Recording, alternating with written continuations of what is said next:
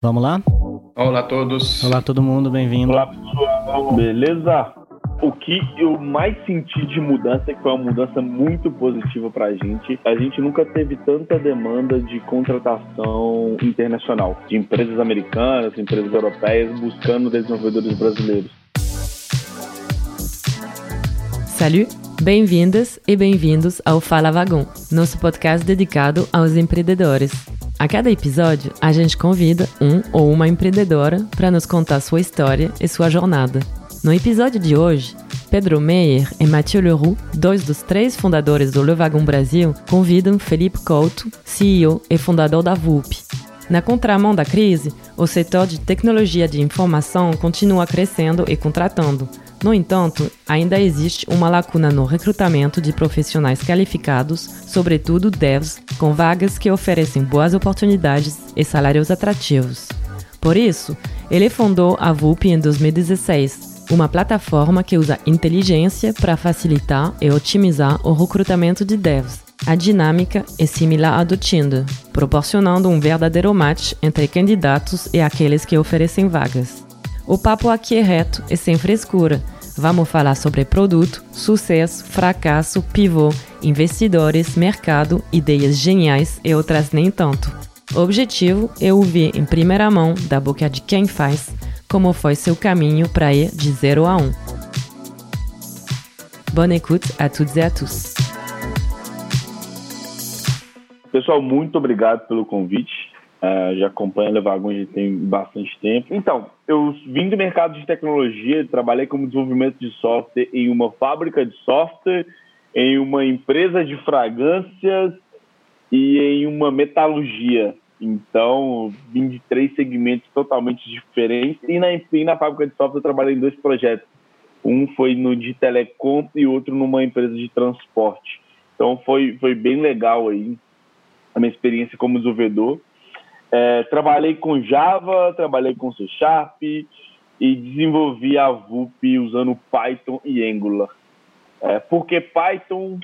Não faço a menor ideia por que a gente escolheu Python na época, pareceu muito interessante, as coisas começaram a fluir e foi bem legal. E hoje a gente conseguiu escalar muito bem nosso software com Python. A gente utiliza Django, utiliza Flask, utiliza React, utiliza várias tecnologias bem legais aqui dentro. Uh, como que surgiu a VUP?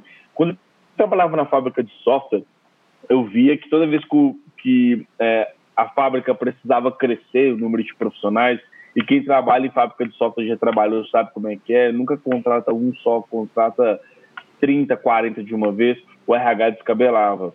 E quando eu falo descabelar, é realmente passar no corredor totalmente descabelado, indo em mesa em mesa perguntando se tem alguém para indicar, tem um amigo para indicar, e isso sempre foi uma bagunça. E toda vez que a gente via ali, quando tinha que crescer projeto, chegava um projeto novo, o time do RH ficava chateado, ficava mais abalado num canto e tal. E eu sempre fui muito, é, assim, de conversar com todo mundo, acabei me aproximando do RH e conversando com eles e comecei a entender que eles tinham, elas tinham dificuldade muito grande de contratar profissionais de software. E as dificuldades nem era somente encontrar esse perfil profissional, mas sim também validar o cara fala, ah, mas eu não sei o que, que eu busco, olha esse currículo aqui, não tem nada a ver, mas eu olhava o currículo, pô, essa, essa, essa pessoa super a ver com a vaga, mas não tem a tecnologia que está pedindo, mas essa tecnologia é uma tecnologia similar, vale a pena você contratar, eu sempre tentei ajudar o RH nesse sentido. Só que isso casou, e o legal é que isso casou muito com o meu TCC na faculdade, e minha ideia de TCC era, cara, eu vou criar uma rede social ali de desenvolvedores com RH, conectar essas pessoas, fazer um network, porque a gente soluciona esse problema. Só que eu nem pensei em empreender na época. Meu pai é metalúrgico, aposentado, minha mãe é do lar. Então, na minha cabeça nunca veio empreender assim, meio que caiu de paraquedas. Apresentei o TCC no Microsoft Innovation Center, que é um centro de inovação da Microsoft, e quando chegou lá, a gente acabou ganhando como melhor startup. Eu falei, pô, velho, tá legal, ganhei um prêmio, mas o que é startup para começar? Isso foi em 2016, viu, gente? Início de 2016. Aí eu fui pro Lemonade, programa de aceleração de startup, aí tomei gosto por empreender, vi que empreender não é só ter um CNPJ, é realmente ter o poder ali nas mãos para transformar o mundo, transformar é, é, problemas em soluções, conseguir é, é, ajudar pessoas de uma forma 100% digital, etc. Falei, cara, é isso que eu quero para minha vida, sair da fábrica de software e tem quatro anos que eu estou nessa loucura. Hoje a gente tem mais de 400 clientes no Brasil, nos Estados Unidos, na Europa. A gente tem duas linhas de receita, que é a linha de plataforma. A gente tem uma plataforma que é, ajuda empresas a contratar desenvolvedores. Constantemente a gente tem vaga de dev aberto. Últimos, no último ano foram mais de 500 vagas, então quem tem interesse aí é, em uma oportunidade, entra lá, megan.vup.com.br, posso deixar no chat aqui depois para vocês. A Megan faz uma avaliação com você, uma avaliação breve, técnica, comportamental e cultural, para ver qual vaga que você se encaixa e te direciona para a vaga que faz mais sentido. A Megan é uma pessoa nenhuma... ou a Megan é um bot? A Mega é um chatbot que a gente fez com, usando o IBM Watson. Legal. E ela conversa com você de uma forma super legal, super descontraída, identifica ali a, a vaga que tem mais fit com você. E se não tiver nenhuma vaga com fit com você, ela já te dá algumas dicas ali de que você pode melhorar para o seu perfil e depois te direciona para a nossa plataforma. Nossa plataforma é bem legal porque ela junta o GitHub, Bitbucket, Stack Overflow e LinkedIn, mais algumas coisas que você falou, faz uma análise comportamental, técnica e cultural, a gente dá um perfil bem legal. A gente pode até mostrar a plataforma depois aqui, se tiver um tempinho para compartilhar a tela e mostrar para você. Mas é algo bem, bem interessante. É, e a gente tem outra linha também que é a de educação focada em RH. A gente sabe que quando a gente vai fazer um processo seletivo e o RH não sabe ali é, tecnologia, isso é muito frustrante.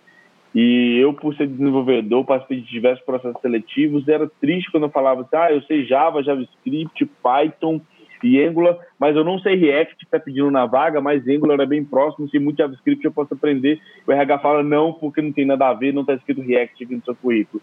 Eu ficava extremamente puto com isso.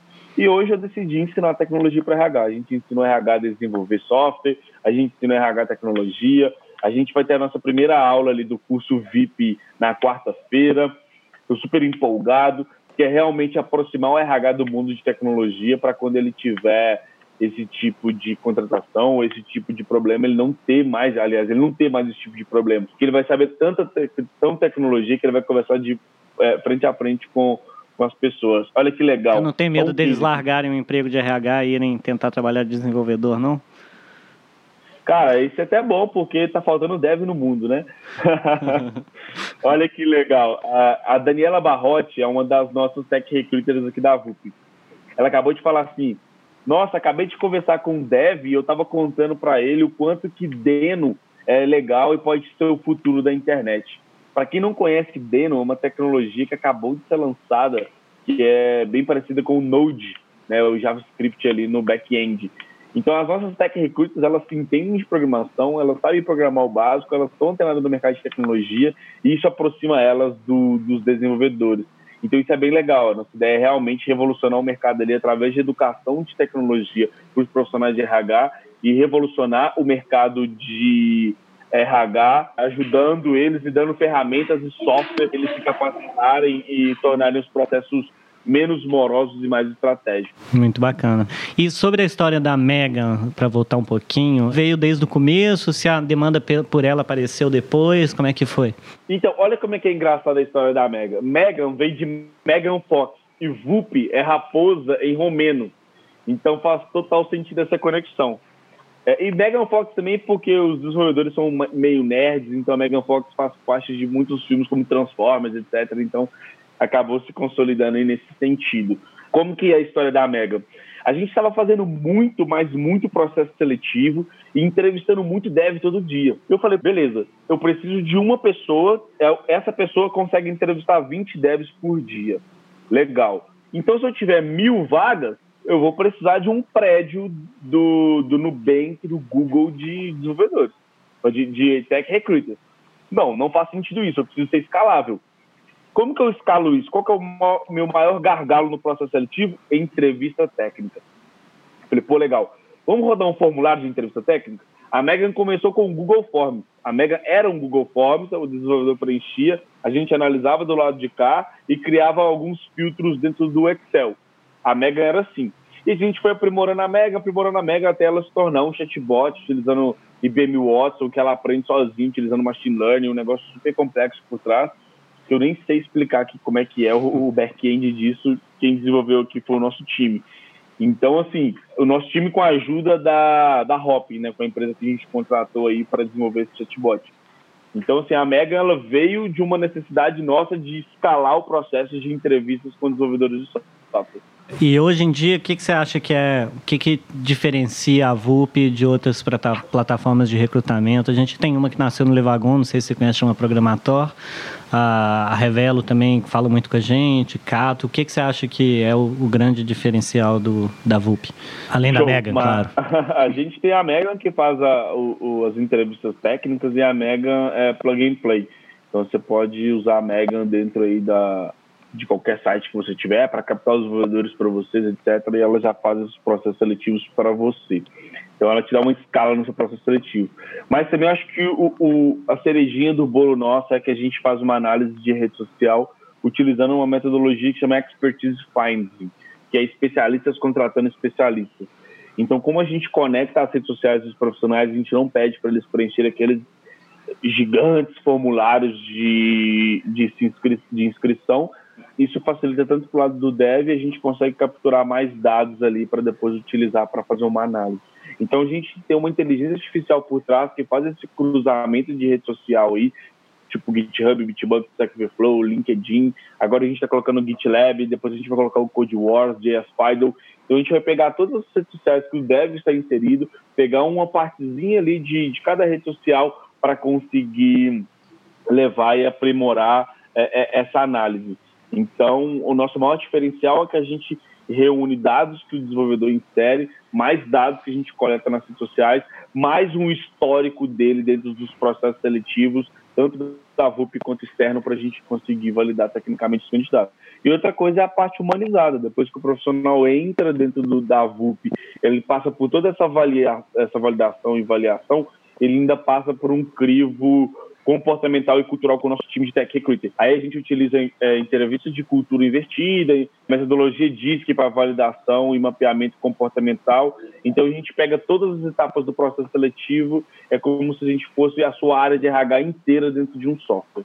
Interessante. Hoje em dia vocês estão baseados em Belo Horizonte, é isso? Sim, a gente fica em Belo Horizonte. Com esse Covid, Vide a gente vai estar praticamente de, no mundo inteiro, pois né? É. Porque vai deixar de existir aí essa, essa barreira geográfica. É exatamente isso que eu queria te perguntar, na verdade. É, a, até agora, eu acho que a gente, né, a gente acabou de completar, pelo menos aqui no Rio, acho que BH próximo também, a gente acabou de completar dois meses aí de, de quarentena, né? É, de isolamento, distanciamento. Eu queria te perguntar se, se o que que você já viu de efeito da quarentena no recrutamento, no trabalho de vocês, nessa barreira entre remoto e não remoto sendo quebrado? O que, que, que, que você acha que já mudou nesses dois meses? Cara, o que eu mais senti de mudança, que foi uma mudança muito positiva para a gente, que a gente nunca teve tanta demanda de contratação internacional de empresas americanas, empresas europeias buscando desenvolvedores brasileiros. E como a gente tem uma base de dev com mais de, é, mais de 50 mil desenvolvedores já avaliados tecnicamente, a gente conhece muito do mercado brasileiro, essas empresas têm procurado a gente para conseguir exportar esses talentos para fora. Então essa barreira geográfica ela acabou de ser quebrada e no mercado de tecnologia ela foi quebrada de uma forma muito rápida. Então. Isso são para empregos remotos ou emprego no Brasil? Para emprego remoto, 100% remoto. Essa barreira geográfica ela foi quebrada e quebrada muito rapidamente. Quem trabalha com mercado de tecnologia vai sentir muito isso aí nos próximos meses. Quem é, fala inglês fluentemente, quem tem conhecimento muito apurado em Python e JavaScript vai nadar de braçada aí nesses próximos meses, porque empresas americanas e europeias estão vendo o Brasil, assim, principalmente pela diferença monetária, estão vendo o Brasil como um berço muito legal para capturar alguns desenvolvedores. Só para vocês terem noção, a gente rodou uma pesquisa, um data science no Brasil recebe em média é, 24, 25 mil dólares ano. Nos Estados Unidos ele recebe em média 100 mil dólares ano. Então, a economia da empresa é de 75% contratando um desenvolvedor brasileiro frente a um desenvolvedor americano. Então, essa barreira geográfica, além de expandir aí esses horizontes para as empresas globais, ela também vai diminuir muito aí a, a, a, o investimento da empresa numa contratação. E vocês, como é que vocês como é que vocês têm feito para alcançar que o seu marketing chegue nessas empresas gringas? Ah, como é que vocês estão fazendo para tentar pegar esse pedaço do mercado?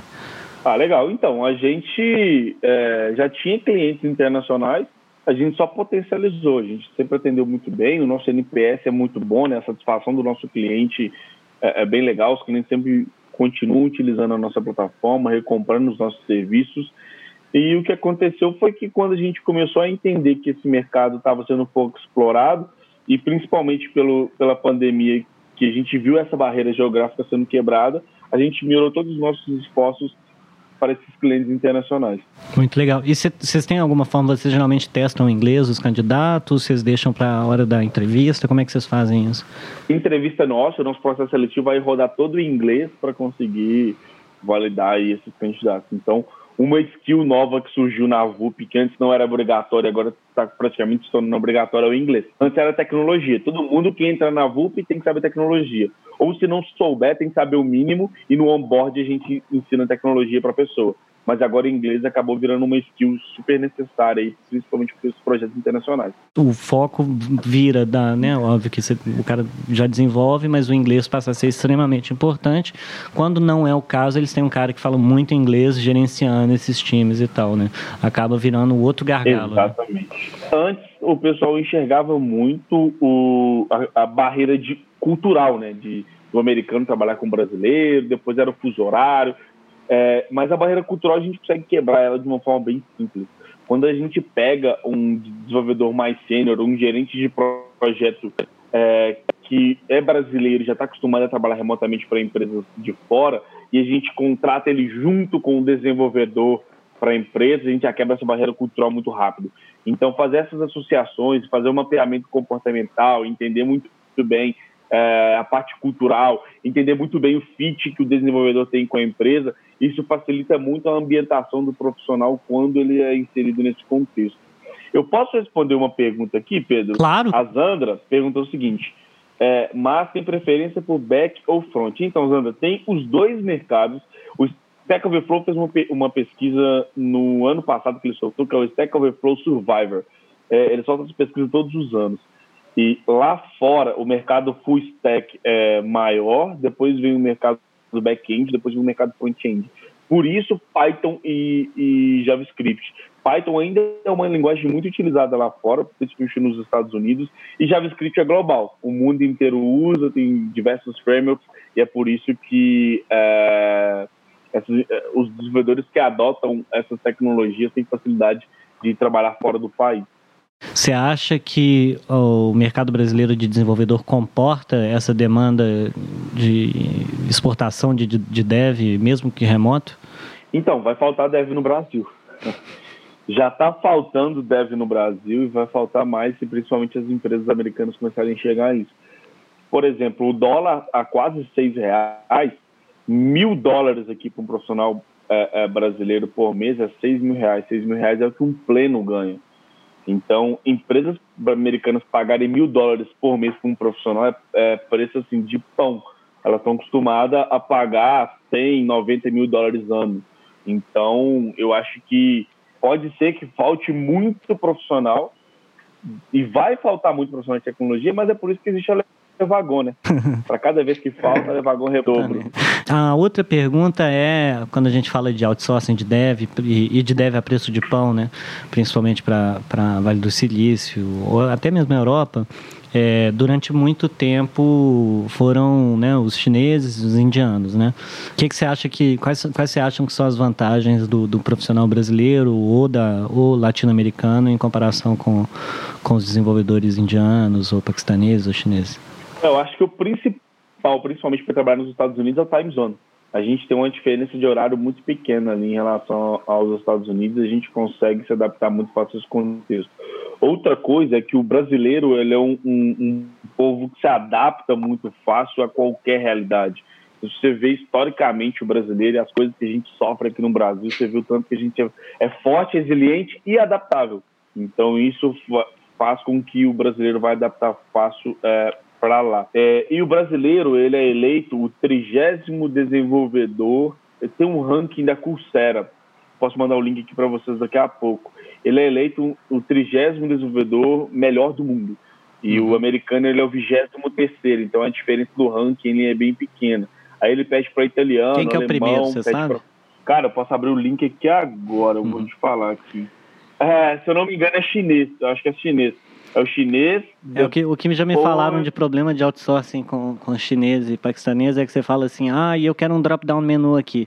Aí o cara te envia um e-mail, você quer que desça com qual velocidade, você quer a, a, transição de quanto tempo, você quer. Aí o cara te manda um mês de trabalho de pergunta para você conseguir o seu drop-down menu. Não, só quero um drop-down menu. Aí, ó, tem o, os chineses, japoneses, Reino Unido, Alemanha, França, China, Canadá, Austrália. Então, Legal. aí, ó, tem a Argentina também é bem cogitada, é. Espanha, Polônia. Então, assim, tem espaço para todo mundo. Mas a vantagem do brasileiro atualmente é a diferença da moeda, que é muito gritante, né? Então, contratar um desenvolvedor espanhol e contratar um desenvolvedor americano, os americanos acabam saindo no prejuízo porque contrata lá em euro. Mas contratar um brasileiro que o real está mega desvalorizado, os americanos saem aí ganhando. É, vamos lá, vamos tentar pegar uma pergunta aqui. Uh, óbvio que a gente tem que perguntar isso, né? ainda mais você ter falado, depois de você ter falado de JavaScript e Python, apesar da gente ensinar JavaScript e Python, a gente também ensina Ruby on Rails, que o André está perguntando em relação a Ruby on Rails, é bem requisitado no exterior, assim como Python e JavaScript? Então, a gente não tem visto muitas oportunidades de Ruby no mercado uh, americano que chegaram para a gente. Mas vamos fazer o seguinte, eu estou com a Stack Overflow Survivor aberta agora e lá tem as tecnologias mais usadas.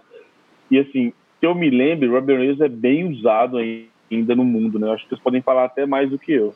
Quer responder, Matheus? Eu acho que, com certeza, Ruby é também uma das linguagens com muita procura.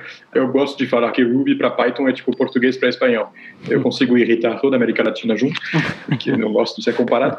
Mas, mas como se, se, se você aprende um, o segundo é, é, bem fácil. Inclusive, a gente está rodando agora uma análise sobre nossos ex-alunos. Uh, quem, após o vagão, estudou outra coisa e se estudou qual? Qual a linguagem?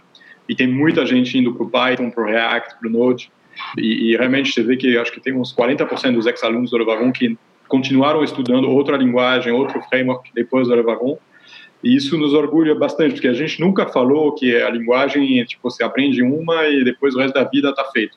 Eu acho que é a, o, o, programador que, que faz sucesso na, na, vida como programador é aquele cara que é, ou a menina, obviamente, que é super curioso, super... Uh, é, a fim de aprender o tempo todo, reavaliar o que ele fez, não perseguindo a moda do momento, porque tem N frameworks, se você começar a aprender todos os frameworks de JavaScript que saem cada mês, você não vai mais programar nada, mas uh, que, que de tempo em tempo, tipo, você bota em, em risco e muda de um framework para outro, muda, aprende uma outra linguagem, e, e, isso a gente acha essencial. E uma das coisas que a gente tem orgulho de fazer na Luvagon é justamente desbloquear na mente das, dos alunos uh, essa, esse, esse bloqueio de você não se sentir capaz de aprender uma coisa tão que parece tão absurda e complexa como programação.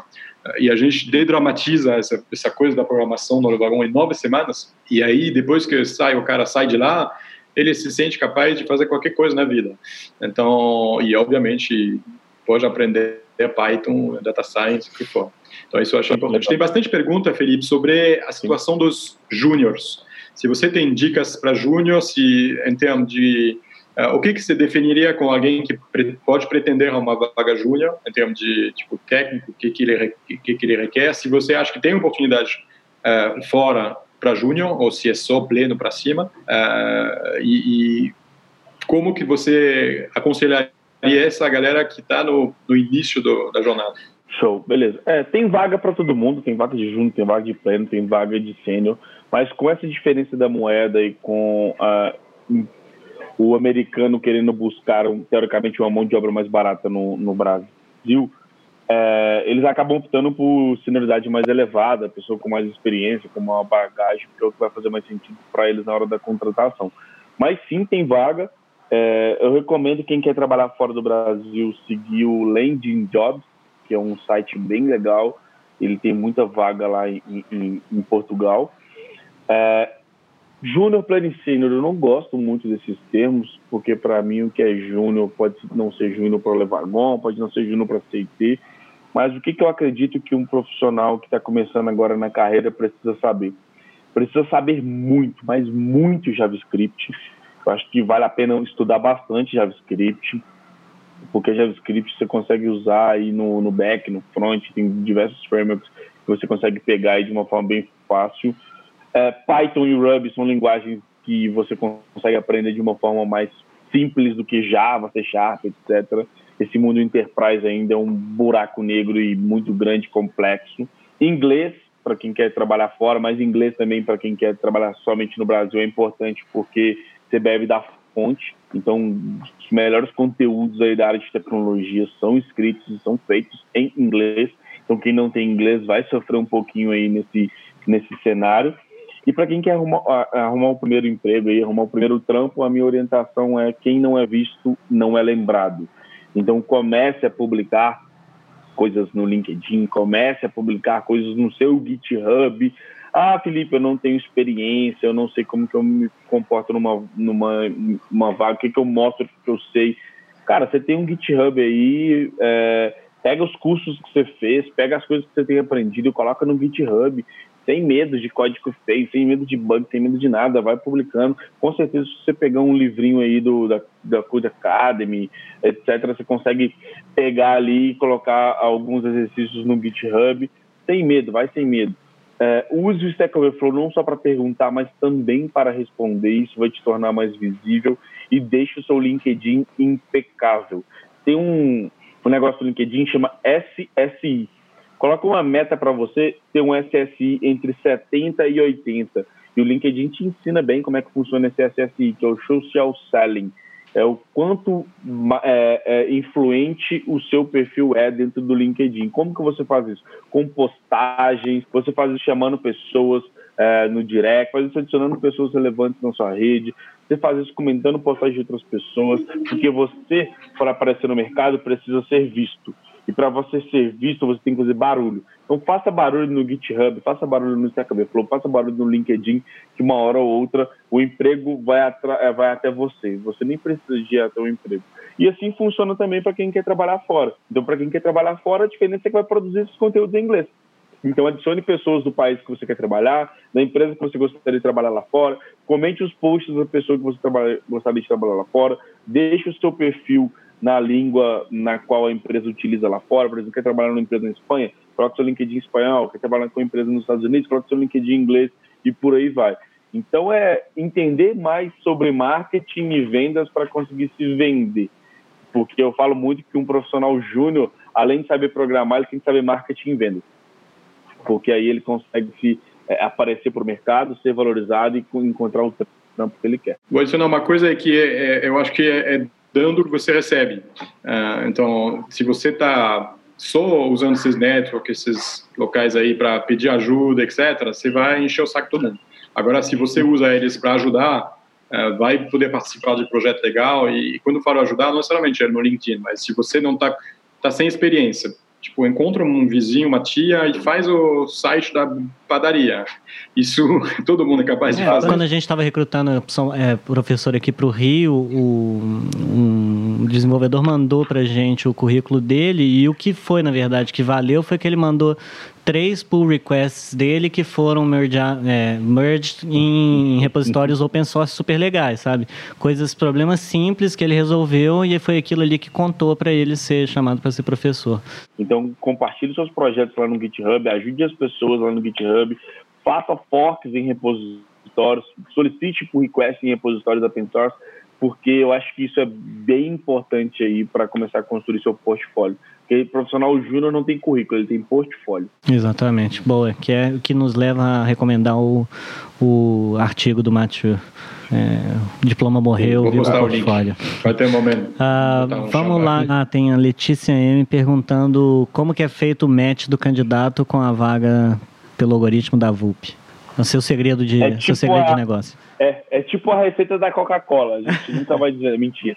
Então, como que é feito? A gente avalia é, experiências profissionais através do LinkedIn, a gente avalia o portfólio através do GitHub, a gente avalia as perguntas e respostas feitas e a relevância daquelas perguntas no Stack Overflow, avalia o portfólio no Bitbucket, utiliza DISC para mapeamento comportamental, entrevista inversa para avaliação de cultura e, por fim, a gente nunca usa teste técnico, é exatamente isso que a gente faz. Então, a ideia para saber como que. É, é outra pergunta da Letícia, completando isso. A ideia é saber como fazer o perfil campeão na VUP. Eu acho que não existe o perfil campeão na VUP, existe o perfil campeão do mundo dos devs, que é um LinkedIn muito bem atualizado, muito bem completinho, é, um GitHub impecável, cheio de, de commits, com vários pull requests, com vários forks, projetos pessoais, ajudando os amiguinhos e as amiguinhas. Um Stack Overflow onde não há só perguntas, e sim diversas respostas ajudando as pessoas. É muito do que o Mantier falou. Quanto mais você ajuda, mais você recebe. Então, para ter um perfil campeão no mundo dos devs, é participar ativamente de meetups, é, GitHub e LinkedIn e Stack Overflow aí sim você vai ter um perfil campeão no mundo dos devs e, consequentemente, no, no mundo da VUP. Você falou, Felipe, que vocês recusam a usar teste? Me explica um pouco melhor isso. Sim, a gente não utiliza teste técnico porque a gente acredita que existem diversas outras formas ali de validar um perfil com, é, técnico do, do desenvolvedor. Então, uma entrevista inversa, é, uma entrevista um pouco mais extensa, é, a validação do GitHub, do Bitbucket, do Stack Overflow. Isso já é comum em diversas empresas e o que a gente fez foi automatizar toda essa validação. Acontece. A gente não gosta muito de... ah, perdão. Acontece da empresa solicitar de fazer um teste técnico ah, depois do Elas já entram na VUP. Elas já entram na VUP sabendo que a gente não vai aplicar nenhum teste técnico. E se depois do crivo ela solicita o teste técnico, 65% das vezes que elas fazem isso, elas pedem um candidato. E no mercado onde há 5, 6 vagas abertas para cada profissional, elas não querem arriscar isso. E hoje a, gente, a, nossa média é de a cada dois que a gente envia, um é contratado. Então a tendência é que ela não faça mesmo esses testes técnicos. É, a gente acredita que o teste técnico ele é ruim porque ele pega o momento do profissional. E quando você avalia o portfólio, você avalia as experiências, você faz uma entrevista técnica, você avalia a trajetória e avalia como um todo. É, gente, eu adoro uma comparação que eu uso muito quando vou, as pessoas me perguntam sobre isso, é quando você vai contratar um engenheiro civil, você pede ele para construir um prédio para você? Uhum. Então, será que vale a pena você pedir para o desenvolvedor para construir um software? Quando você vai fazer uma cirurgia na cabeça, o neurocirurgião, você pede ele para fazer um teste em alguém antes de você contratar. Uhum. Então não tem muito isso. Eu acho que o mercado de software tem que começar a abolir esse tipo de teste. E uma outra pergunta que tem aqui, mas eu queria ampliá-la um pouquinho, é sobre idade. A idade é levada em consideração de alguma forma na seleção? Cara, a gente utiliza 100% uma metodologia que chama currículo cego. Não, a gente não mostra sexo, não mostra raça, não mostra foto, não mostra nome, não mostra nada. O que eu vou mostrar para as empresas num processo seletivo é quem é essa pessoa tecnicamente, quem é essa pessoa comportamentalmente, quais experiências essa pessoa já teve. E eu, uma coisa que eu sempre gosto de ouvir é, é, como que você era programador, você que fez o MVP inicial, como que foi os primeiros meses, assim, até o primeiro cliente? Qual que foi a cara do, do site? Como que você aquele famoso passagem de zero a um, sabe? De nada para alguma coisa que, que você consegue, alguém te dá um real para isso. Como que foi do zero? Cara, eu, a gente fez né, o primeiro MVP, eu, eu mais o meu sócio, é, e, e, a gente tinha uma API no, LinkedIn, no GitHub, que puxava os dados do GitHub, e manualmente a gente ia no LinkedIn, buscava essa pessoa e criava um PDF no Google Docs entregava um PDF para a empresa. Foi exatamente isso. E a gente cobrava 300 reais por indicação, bem sucedida ou mal sucedida. Então eu entregava um PDF e aquele PDF custava 300 reais. Então foi exatamente isso que a gente fez. Foi Esse lá no, link, no GitHub. Os contatos dos caras? Aí como é que a gente fazia? Eu ia no GitHub. No GitHub as pessoas costumam deixar ou e-mail, é, costumam deixar o blog, costumam deixar um site pessoal. Aí a gente entrava, quando era site pessoal e tinha um formulário que não tinha o e-mail da pessoa ou o telefone, a gente dava aquele famoso inspecionar elemento, ia lá no código JavaScript, pegava o e-mail ou pegava o telefone e colocava essas fontes de contato. Mas antes a gente sempre entrava em contato com o dev para saber se ele tinha interesse sobre a vaga, porque não faz sentido eu indicar alguém que não tem interesse. Então eu ia lá no LinkedIn e perguntava: Oi, Pedro, tudo bem, cara? Tem uma vaga aqui, dá um brief, te interessa e tal, que massa. Aí o Pedro falava: oh, me interesso.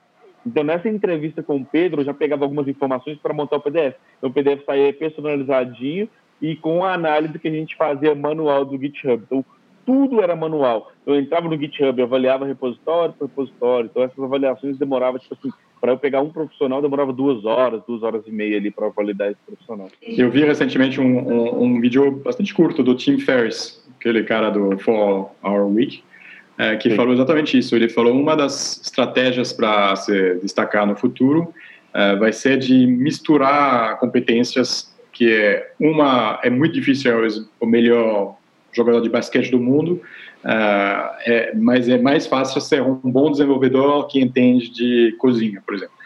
É, Exatamente. porque você mistura dois campos diferentes um, é, e isso me, me, reforçou na minha convicção do, do, do potencial do, do, formato bootcamp, que quem faz um bootcamp sempre tem um background. A gente já teve médico, uh, advogado, ceramista, uh, cara de tatuador, enfim, todo tipo de perfil. E quando eles trazem essa experiência operacional de um, ou, ou teórica de um lado uh, e começa a olhar tudo com um novo olhar de um programador, eles são ferras, porque eles estão num nicho que muita pouca gente uh, endereça. Então, isso acho que é, é, super importante. E se você ainda não sabe onde ir, etc., vai onde sua paixão te leva. Se você está apaixonado por esporte, qualquer coisa, e também é, gosto de tecnologia, tecnologia mexe em tudo. Eu mentoro algumas pessoas, é, e em uma das mentorias, nas mentorias, né, principalmente mentorias de transição de carreira, de pessoas que são de outro mercado e querem atuar com o mercado de dev, a primeira coisa que eu falo é, pô, por exemplo, ah, eu trabalhei em 10 anos no banco, como gerente do Banco Itaú, e agora eu quero é, me tornar desenvolvedor. Cara, você está um passo à frente de qualquer pessoa que quer entrar no Nubank ou no próprio Itaú como desenvolvedor. Você já conhece o modelo de negócio, já conhece do mercado, que você vai ter que aprender são habilidades técnicas para se tornar um bom desenvolvedor e ser chamado para aquele processo seletivo.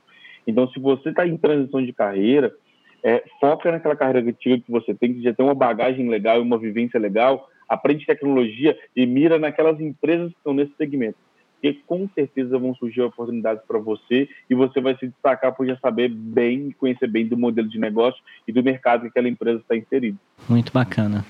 É, eu vejo que tem mais perguntas aqui, mas a gente já está um pouco no horário, estourando o horário, então a gente, eu acho que boa parte das perguntas que estão aqui no podcast da VUP com o Mathieu uh, responde, né? É, mas de qualquer Sim. forma a gente deixa também, a gente vai deixar o nosso contato aqui para quem quiser escrever é pedro@levagon.com. Quem quiser me fazer perguntas lá no LinkedIn também, pessoal, eu respondo e assim, na medida do possível. Claro. Porque a gente está a gente teve o, o IT Recruiter Summit, o Reboot, o meu LinkedIn está com mais de 300 mensagens. Eu fico falando com todo mundo, pessoal, eu juro que eu vou responder todo mundo. Eu vou responder. Mas à medida do possível eu vou respondendo. Vai me mandando lá que a gente vai batendo um papo. Mas Felipe, brigadíssimo por ter vindo conversar um pouquinho com a gente, dar um pouquinho do seu tempo pra gente. É, que realmente as mudanças que essa crise do Covid está trazendo sejam, né, que a gente possa também ter um, um lado positivo sim. dela, né, um lado positivo, sim, sim. tentar tirar alguma coisa boa disso. É, brigadíssimo por ter vindo e continue o, o bom trabalho. Obrigado mesmo pelo convite, fico bem feliz. É, eu gosto muito do, do, trabalho que a Levagão faz, até falei muito com o Mantier, eu acompanho de verdade os conteúdos que vocês têm, que são conteúdos de, de primeira linha, primeira qualidade. E quem sabe eu vir aluno aí do, do bootcamp de vocês para sentir um gostinho da experiência do outro lado. Não, o part-time tá aí para isso. Muito prazer. Obrigado muito, a todos. Gente, muito obrigado muito por obrigado. terem vindo. Valeu, boa noite. Tchau, tchau. Tchau, tchau. Obrigada por ter escutado nosso podcast.